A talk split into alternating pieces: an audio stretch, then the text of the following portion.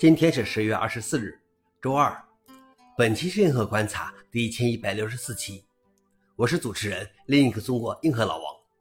今天的观察如下：第一条，艺术家使用图像投毒工具反击生成式人工智能。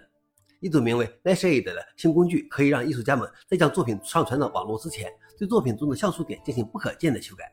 这样一来，如果作品被抓取到人工智能训练集中，就会导致生成的模型以混乱和不可预测的方式崩溃，使他们的一些输出结果变得毫无用处，比如狗变成猫、汽车变成牛等等。开发此工具的团队还开发了一个名为 Glaze 的工具，允许艺术家屏蔽自己的个人风格，以微妙的方式改变图像的像素。这种改变人眼看不见，但却能操纵机器学习模型，将图像解释为与实际显示不同的东西。消息来源：Technology Review。老王点评：我欣赏这样的举动，但是我认为这样的工具并不能根除问题，就像那些用来判断是否是 AI 生成的文字的工具一样，终究会被 AI 打败。第二条是，科学家们可以放心使用 Excel 了。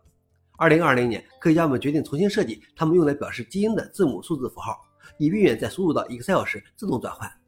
Excel 的自动转换功能旨在让某些类型的常用输入数据，例如数字和日期的输入变得更简单、更快捷。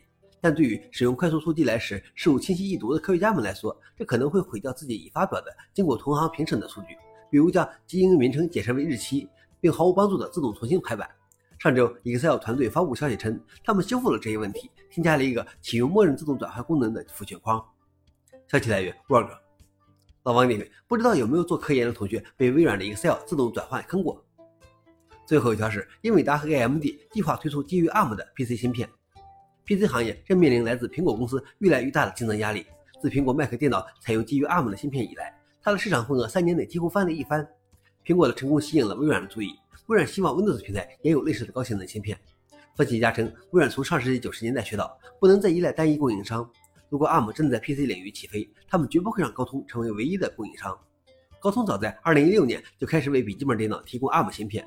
英伟达和 AMD 预计最早将在2025年销售运行 Windows 的 ARM 芯片。消息来源：路透社。